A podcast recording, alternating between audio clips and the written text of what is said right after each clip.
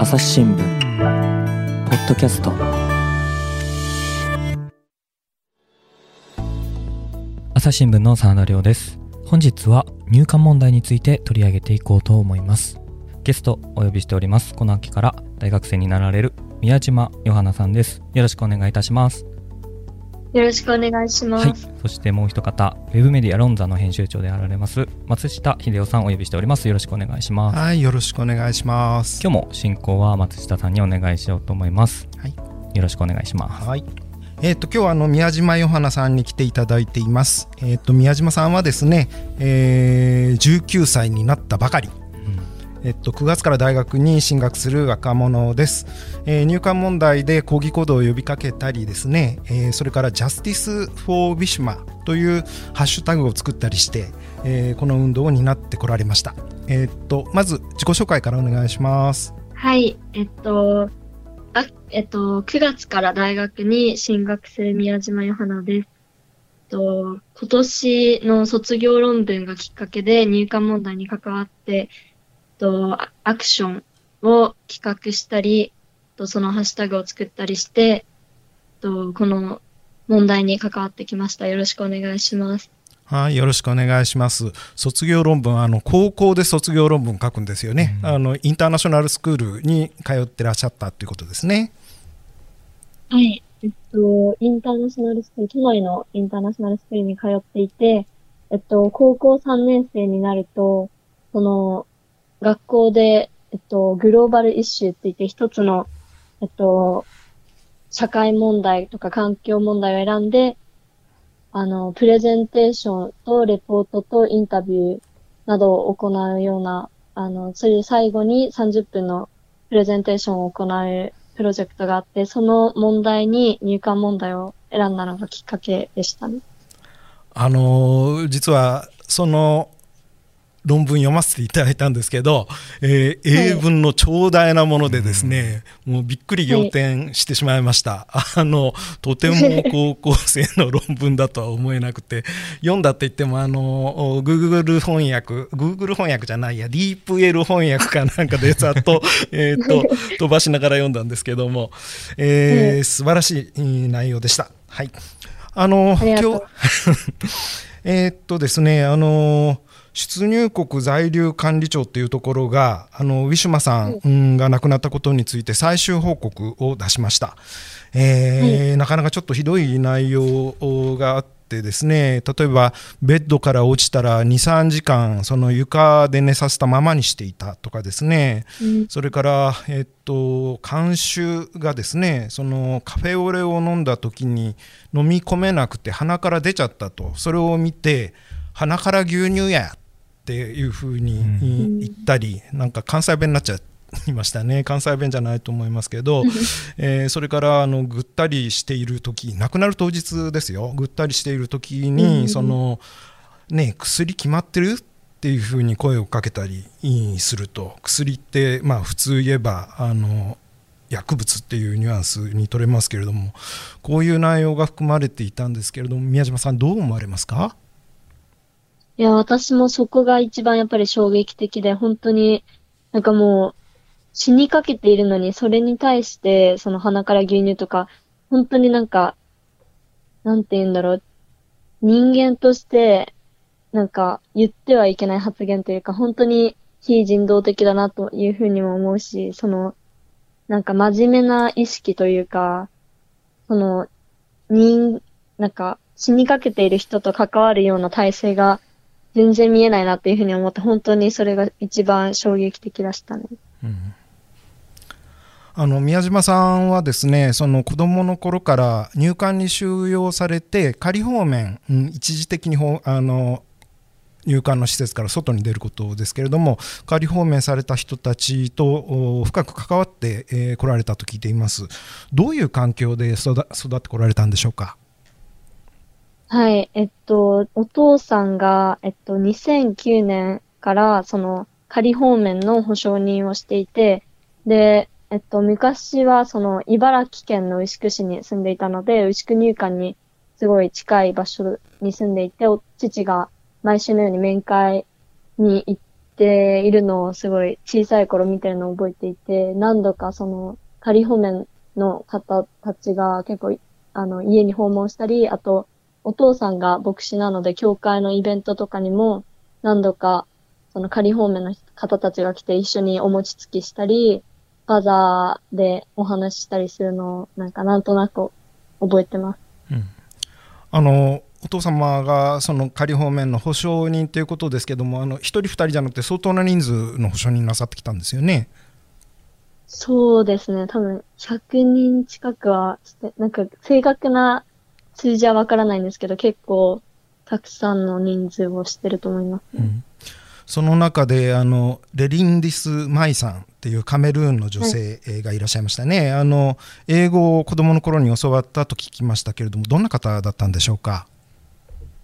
そうですね。えなあのー、結構前のことになるので、性格、すごいはっきりとは覚えてないんですけど、いつもすごい穏穏やかで、優しい方で、その、間違えたりしても、すごい優しく教えてくれる方でしたね。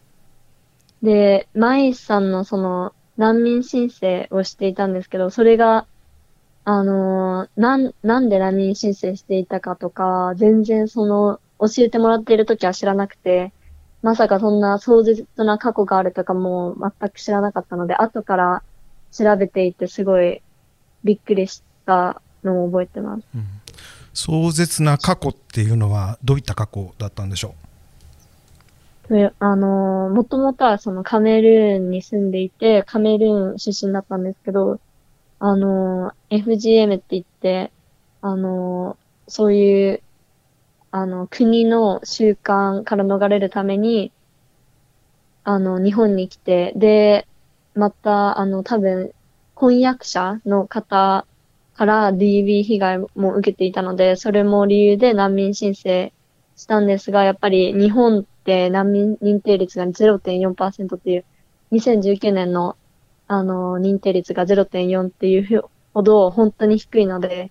あの、もちろん認められることはなくて、入管に収容された、あの、ケースで何度か、その入、入管から仮放免二度あったんですけど、その時も、ホームレス、その仮放免者に、あの、家とか宿泊場所とかも与えないし、仕事もできないし、その、県外行くときは必ず、その入管から許可をもらわなくちゃいけないっていうすごい厳しい規定があるので、それもなんかそれのせいで、やっぱりホームレスに何度かなったりして、すごい、なんだろう、何も悪いことはしていないのに、ただ単に、あの、難民申請で難民認定されなかったっていうことが理由で、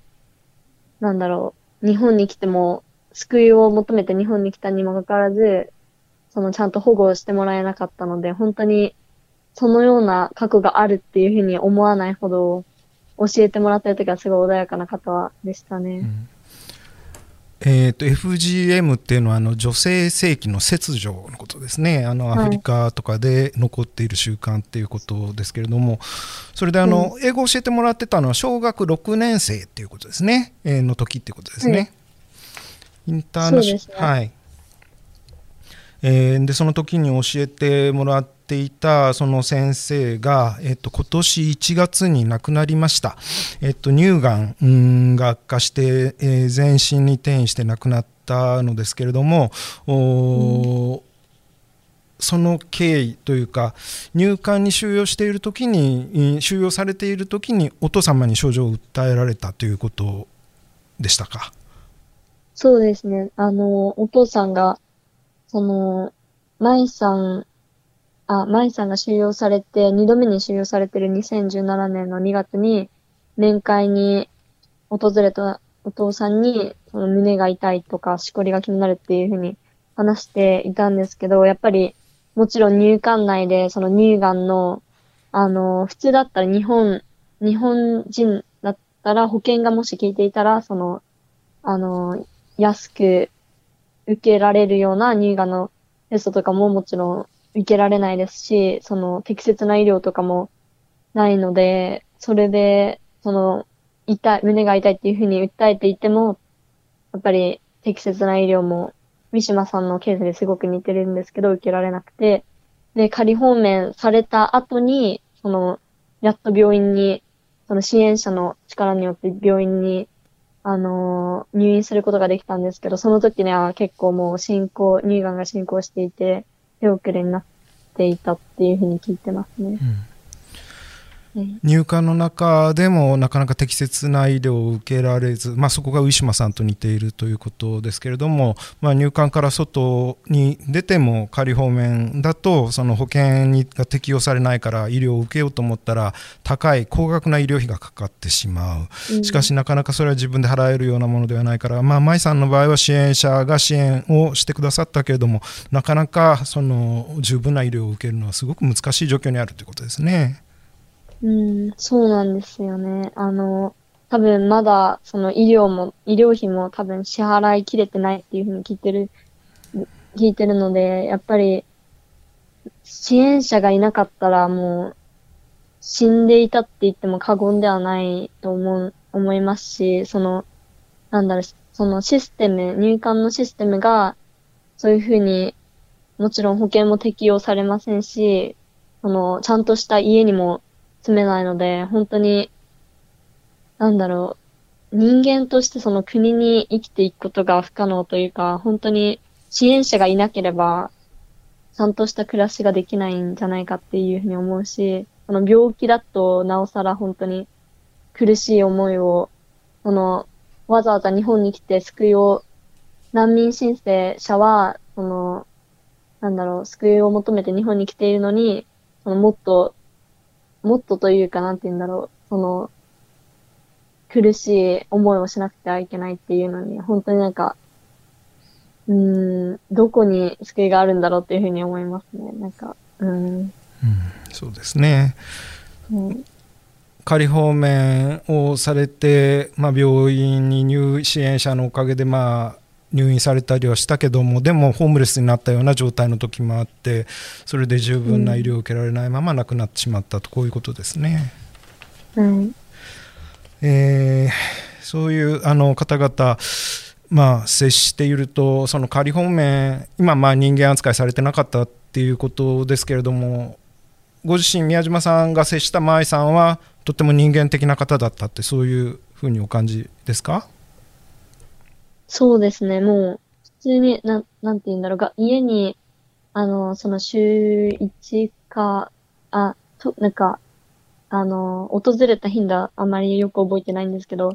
訪れているとき毎回、その、お、親とかとも話してるのを見たりしてると、本当に、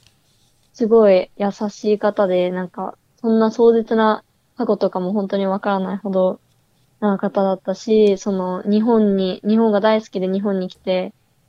あの、そうやって、私の、私と私の妹にも英語を教えてくれていたので、そういう姿を見ると本当に、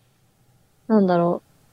う。そうですね。なんか、非、そういうふうに非人道的な扱いを受けてるって思うと胸が痛くなりますね。そういうご経験があったからいろんな運動をなさるようになったっていうことでしょうか？そうですね。それがすごい大きい、あの、きっかけの一つでもあるし、他にも、やっぱり、私の、なんかバックグラウンドというか、いろんな、うーん、なんだろう、かん、考え方というか、周りの応援とかもあって、そういういろんなのが積み重なって、あの、アクションに至ったと思うんですけど、やっぱり、でも大きい、その、モチベーションというか、原動力は、その、舞さんの死が、死のショックが大きいと思います。えーっと宮島さんは執刀員に参加するだけじゃなくて自分であの呼びかけられたそれからスタンディングも呼びかけられましたけれどもそういうその運動を企画する側に回られますどうしてこうただ参加するだけじゃなくてじあの自分で呼びかけようというふうに思われたんでしょあ、そうですね。あの、その入管問題を卒業論文に選んだ時から、すごい、そのお父さん、その調べていくうちに本当に、なんか思っていたより本当に入管の状況がひどくて、その問題にキリがないというか、本当に知れば知るほどっていつもみん、あの、入管問題を知ってる人はいるんですけど、本当に知れば知るほどひどい問題で、で、そのすごいブラックボックス化もしているので、なかなかなんだろう、友達とかに聞いても、全然、その入管の問題、人権問題を知っている人もいなくて、そういう中で、その、あの、入管法改正案があるっていうことをお父さんに聞いて、なんか改正案って聞くとやっぱり、あ、よ、なんか入管法が良くなるのかなっていうふうに思うんですけど、それで、もともとはその入、長期収容をよくしようっていう、あの、目的で作ったらしいんですけど、内容をよく見る、見てみると本当に、も、よりひどくなるようなもん、あの、問題点が多くて、それを見たときに私は本当に、これはそのままではダメだっていうふうに思って、で、あの、もっとショックだったのが、その国連からも指摘を受けているにもかかわらず、その、入管法改正案を通そうとしていったっていうのも、本当にショックで、このまま誰も知らないままこれが通されたら、なんだろう、日本のこの入管問題がどんどん悪化していって、誰も知らないうちに、なんだろう、もう人がすでに死んでるのに、どんどんまた犠牲者が出てくるっていうふうに感じて、すごい他人、舞さんのこともあったので、すごい他人事には思えなくて、で、その中で、その、心の隅ですごい、なんか、アクションかなんか起こしたいなっていうふうに思っている時に、その、移住連とフリウシクさんがやっていた嫉妬員のことを聞いて、い、なんか、いきなりその自分でアクション企画するのもすごいハードルが高いので、一回参加してみようかなっていうふうに思って行った時に、その上智大学とか、その ICU の他の学生の方もいて、で、また移住連のすごい、あの優しい支援者の方とかもいて、話していくうちに、なんだろう、すごい勇気が出たというか、私も、なんだろう、この問題に関われるんだなっていうふうに思って、で、その、学校に相談した時も、まさか応援してくれると思ってなかったんですけど、その、担当の先生に話した時に、あの、あ、なんか、プロテストアクションしたらどうなのっていうふうに言われたので、それですごい私の背中を押し押してくれて、えっと、移住連さんの方と話したんですけど、あの、鳥居さんと話したときに、あの、わ、その入管、最初の嫉妬院に行った時刻が結構3時半とか4時頃ですごい学校が終わった直後なのですごい行きづらい時間帯だったんですけど、それで、なんか夜、夜というか夕方の方にやったら、すごいもっとたくさんの方が、あの、学生とかも来やすいんじゃないかっていうふうに思っていたので、それも、あの、自分で企画する、あの、中で大きな理由だったと思います。うん、今のあの、うん、学校でね、あの、背中を押してくれたっていうのが、これがやっぱり、なかなか普通日本の学校ではそういうことないですよね。うん、はい。あの、そうですね。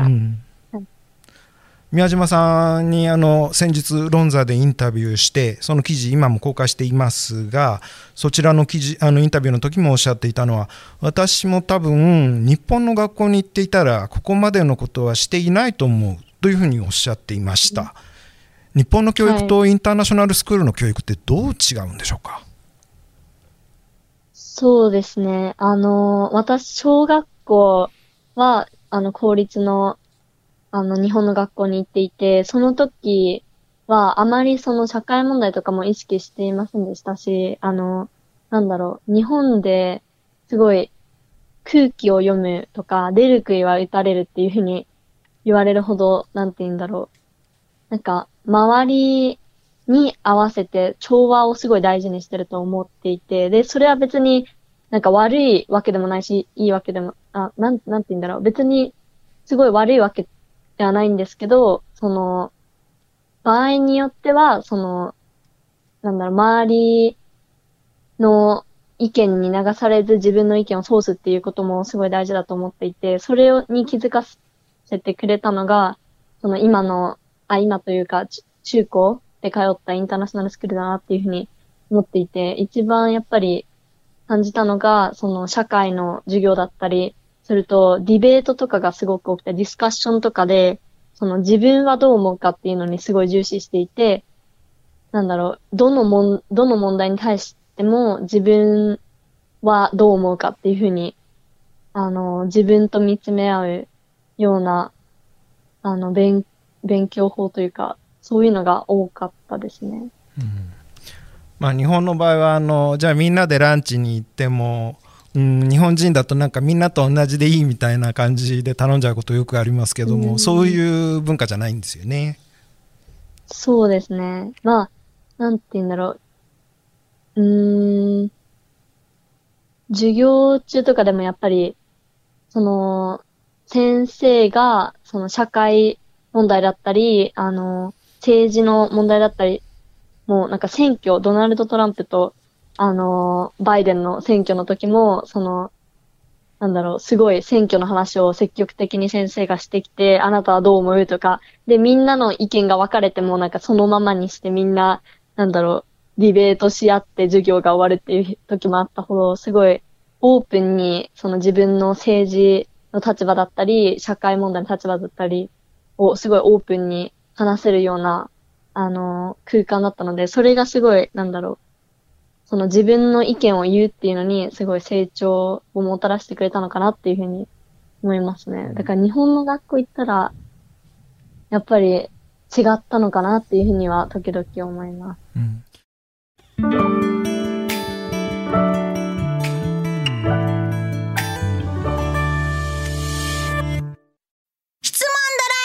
ラえもん我が家の朝は質問から始まる。ガリレオ・ガリレイが観測した惑星は？どこだろう？身の回りのことや広い世界のことまでいろんな質問が毎朝君のもとへ。土星だって。毎朝のワクワクが未来を開く。朝日新聞。そもそも日本の学校だとなかなかこう現実のその政治問題社会問題みたいなものあんまり扱わなくてなんか歴史の話だと縄文時代ぐらいから始まって、明治ぐらいで終わっちゃうとかね。そんな感じだし現実の政治問題を扱うのがなかなかこう扱うといろんなところがクレーム入ってくるし、まあ、文部科学省もそういうことをできるだけこう扱いにくい仕組みに設定していたりしてすごいやりにくいんですよね。うんで実う。ん。なんかその選挙のことを教えるって言っても選挙のことを教えるってこう投票の仕方を教えたりするけれどもその現実の社会問題についてどう思うかっていう議論をしないと投票の仕方だけ教えてもらってもなかなかできないんですよね。うん、そうですね。なんか最近その学生の他の学生のアクティビストの方たちと話す機会があったんですけどその時、うんにすごい、あの、他の方たちが言ってたのは、やっぱり、あの、学校から、その、アクションだったり、シットインとか行うことに対して、学校からあまりサポートされていなかったっていう声がすごく多くて、私はその校長先生がその、あの、プロジェクトの担当をしていていただいていて、あの、最初のシットインに行くときに早退、学校早退しなくちゃいけないことも何度かあったんですけど、その時もすごい笑顔で早退していいよっていうふうに、あの、背中を押してくれていたので、そういうことを話すとみんなすごいびっくりしていて、絶対そう、それは多分僕、僕とか私の学校ではないなっていうふうに言っていたので、それを聞いてるとやっぱり、インターと日本の学校の違いがわかる気がしますね。最近はあの高校生の学校外での政治活動っていうのは一応認められるようになったけどもこれも数年前なんですよね。うん、それまではその日本の学校では、えーと、授業中はもちろんのことその学校外で放課後で政治活動をすること自体も社会が望んでないみたいなことを大昔のその文部省の通達のままがずっと続いてて本当にあの政治から遠ざけられちゃってるんですよね。そうですね。私もなんか、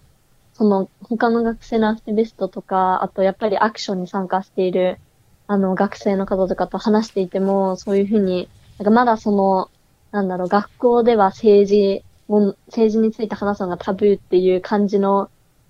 あのー、なんだろう、タブーっていうのが伝わってきて、やっぱり、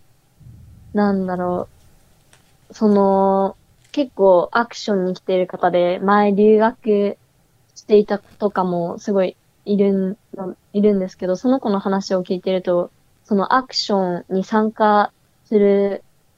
なんだろう、きっかけとか、そのモチベーションになったのが、その留学している時に、あの、学校全員でストライキするとか、環境問題に対して学校全員でストライキするっていうこととかもあったらしくて、そういうのって日本で全然見ないなっていうふうに思って、やっぱりその子の、あの、留学している時に多分ヨーロッパの国だったと思うんですけど、あの、留学している時にそういうのを目の当たりにして、すごい、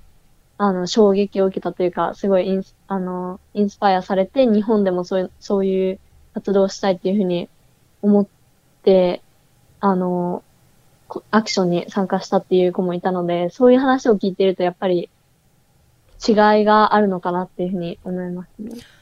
実際あの運動参加されてる方も今まあ名前が出てきた大学も上智とかね ICU とかね、割と国際的な大学が多いし、それからまあ宮島さんみたいに子どもの時からいろんなこう国際的な環境で育ってきた方なんかもいらっしゃる。やっぱりこういろんな違う文化に触れて、えー、外国人に接してあこの人たちも同じ人間なんだっていうことに気がついたりいろんな違う文化のもとで、うん、あこうやって抗議の声を上げていいんだみたいなことに触れてる方が多いんじゃないかなっていう気がしましたね。運動に参加されてる方、うん、そうですね。私も多分そういうなんだろう異文化に触れたりその自分のバックグラウンドも、その、インドと日本のハーフなので、そういう、なんだろう、自分のアイデンティティとか、そういう三つ、なんだろう、異文化に触れたり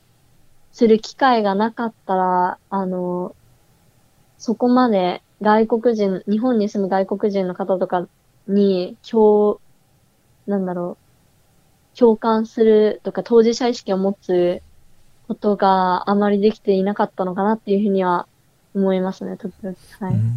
あの、まあ、一方で、その国際的な環境で育ってこなかった人にも、まあ、気づけないわけではないんだということを先日のインタビューではおっしゃってました。そしてあのキング牧師の言葉を紹介なさってましたね。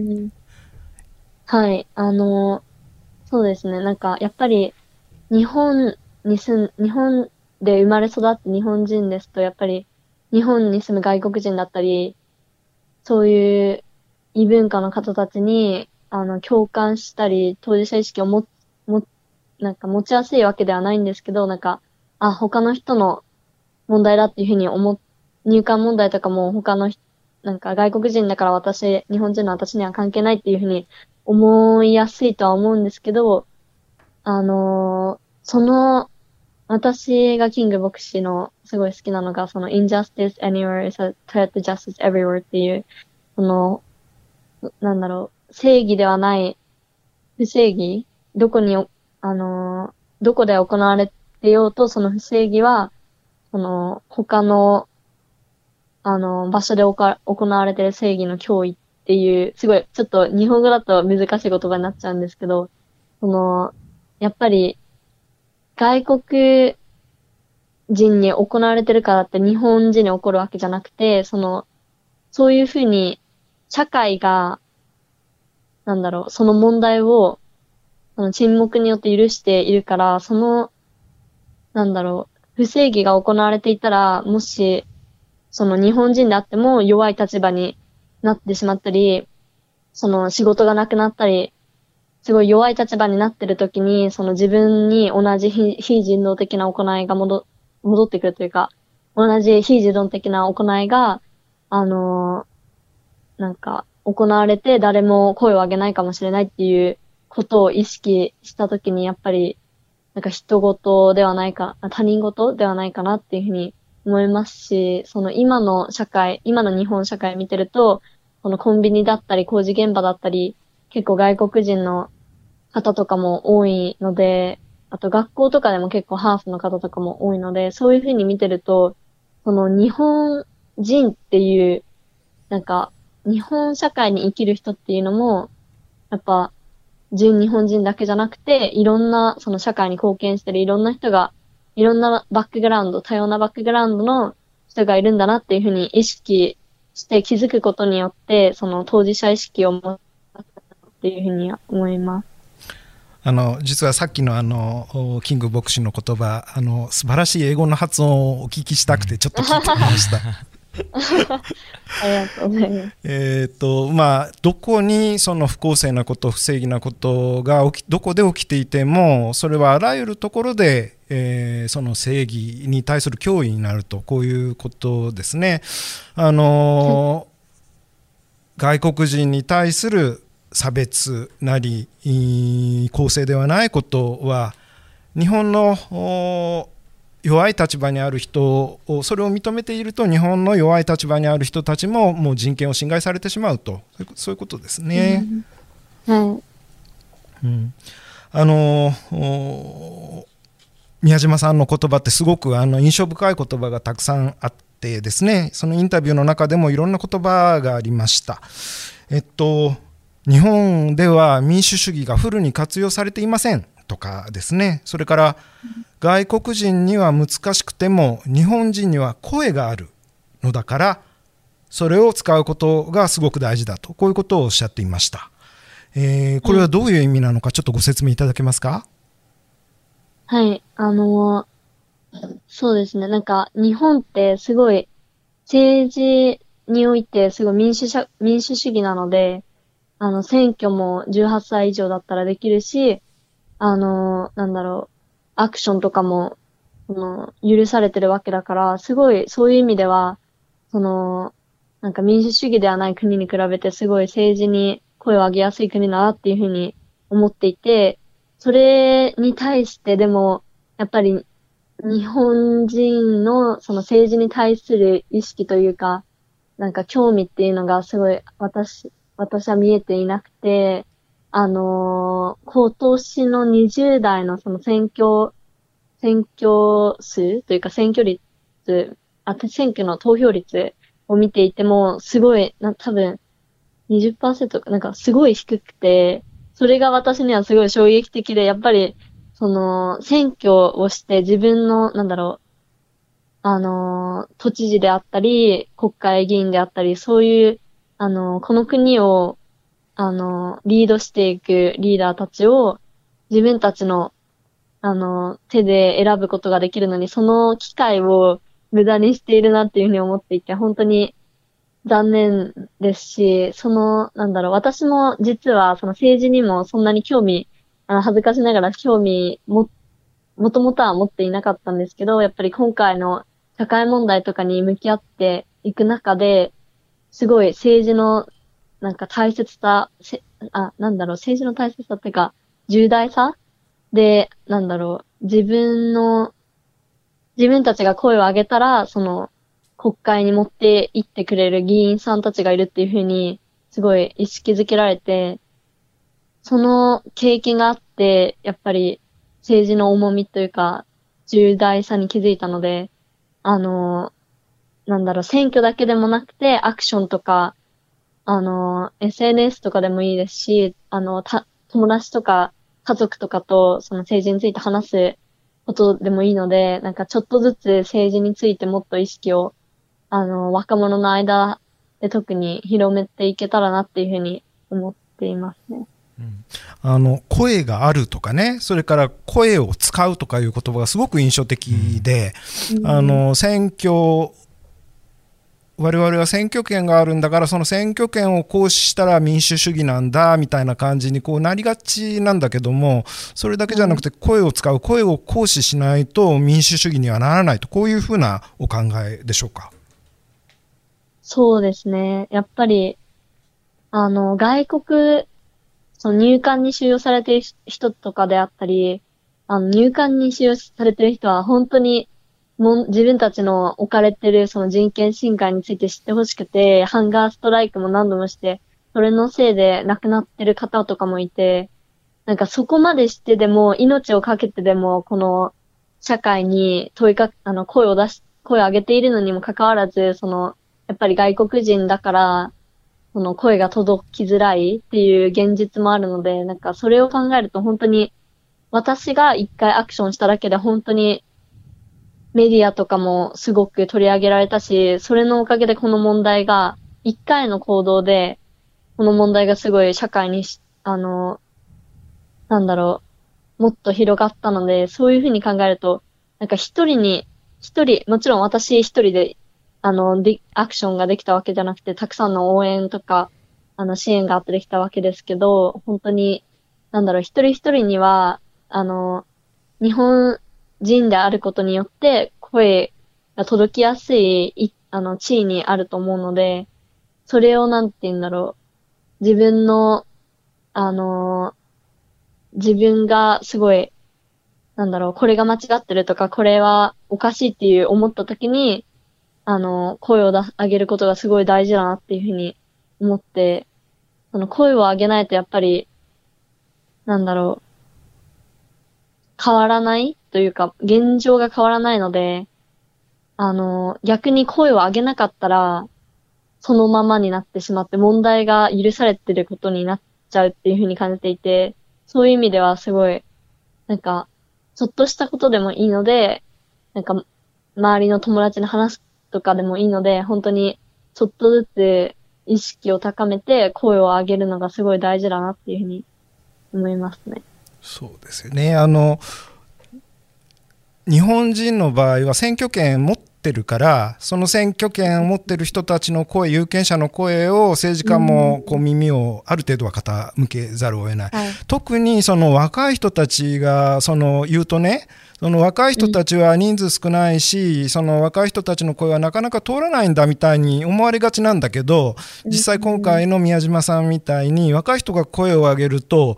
珍しいもんだからみんなあの注目したりですねそれですごく大きなパワーになることがあるんですよね。あの選挙だとみんな一人一票だけどあの声を行使する権利その意味ではひょっとしたら若い人の方が何票も持ってるのかもしれないですね。はい。私も本当にそういうふうに感じていて、で、もそれももちろんありますし、あの、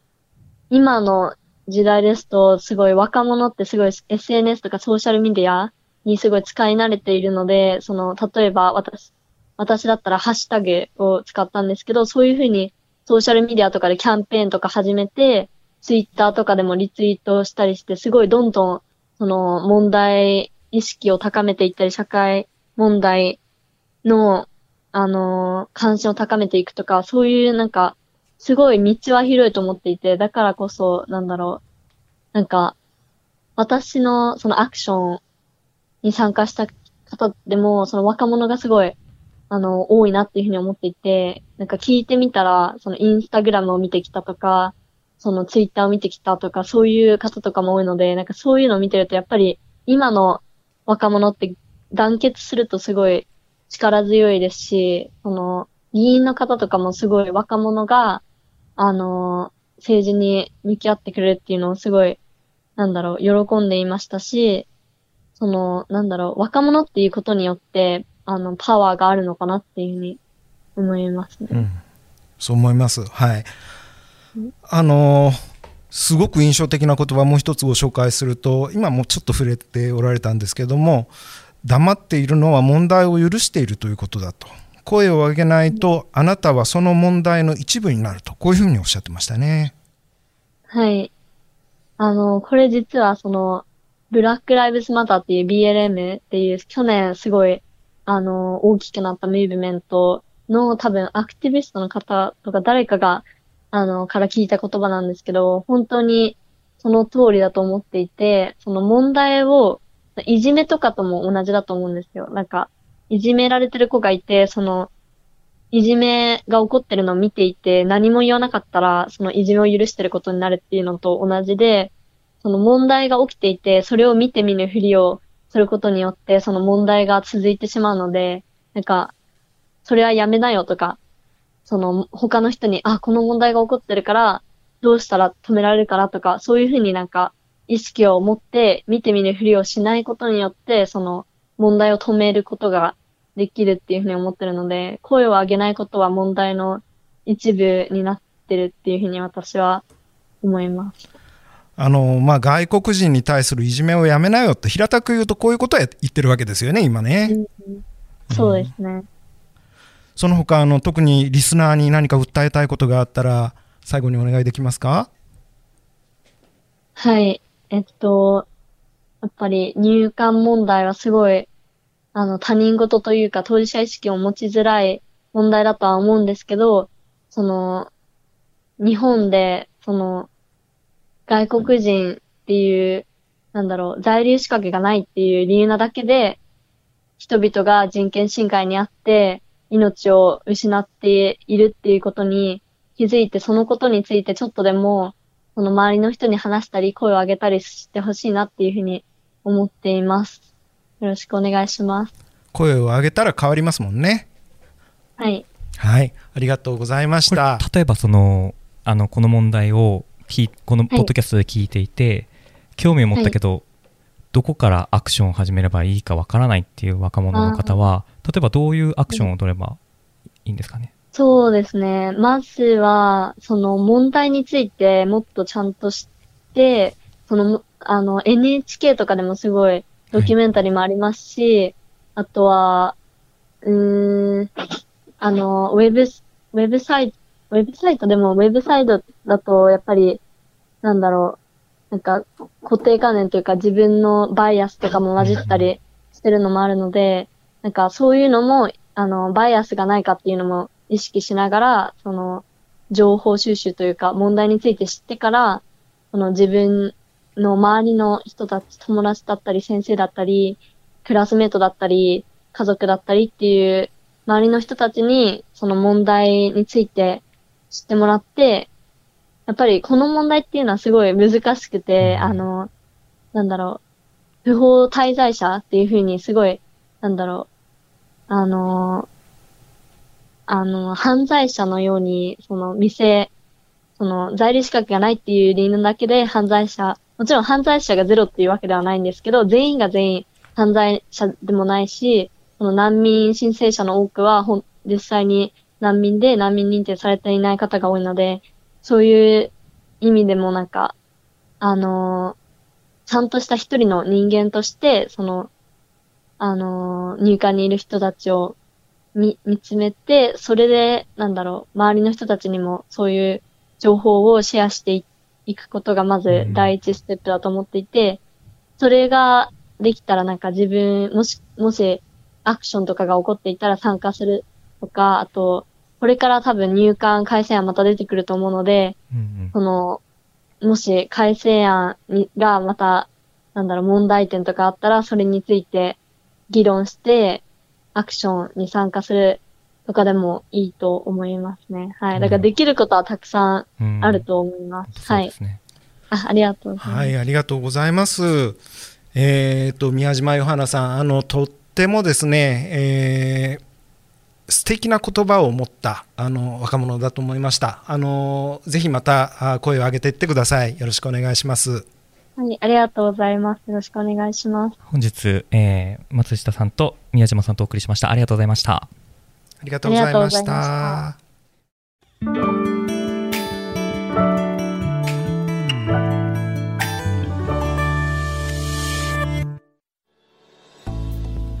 はい入管の問題について、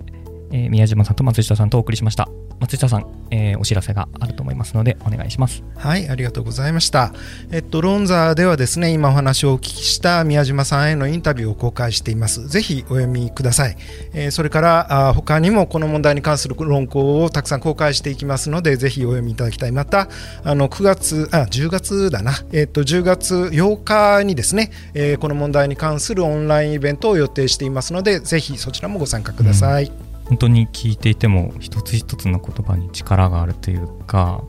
本当になんか心に響くものがたくさんあるなと思いますね、そうなんです。あの10月8日のイベントにも宮島さんにご出演いただくようお願いしていますので、ぜひぜひ。はい。ありがとうございます、えー本日松下さんとお送りしました。ありがとうございました。はい、ありがとうございました。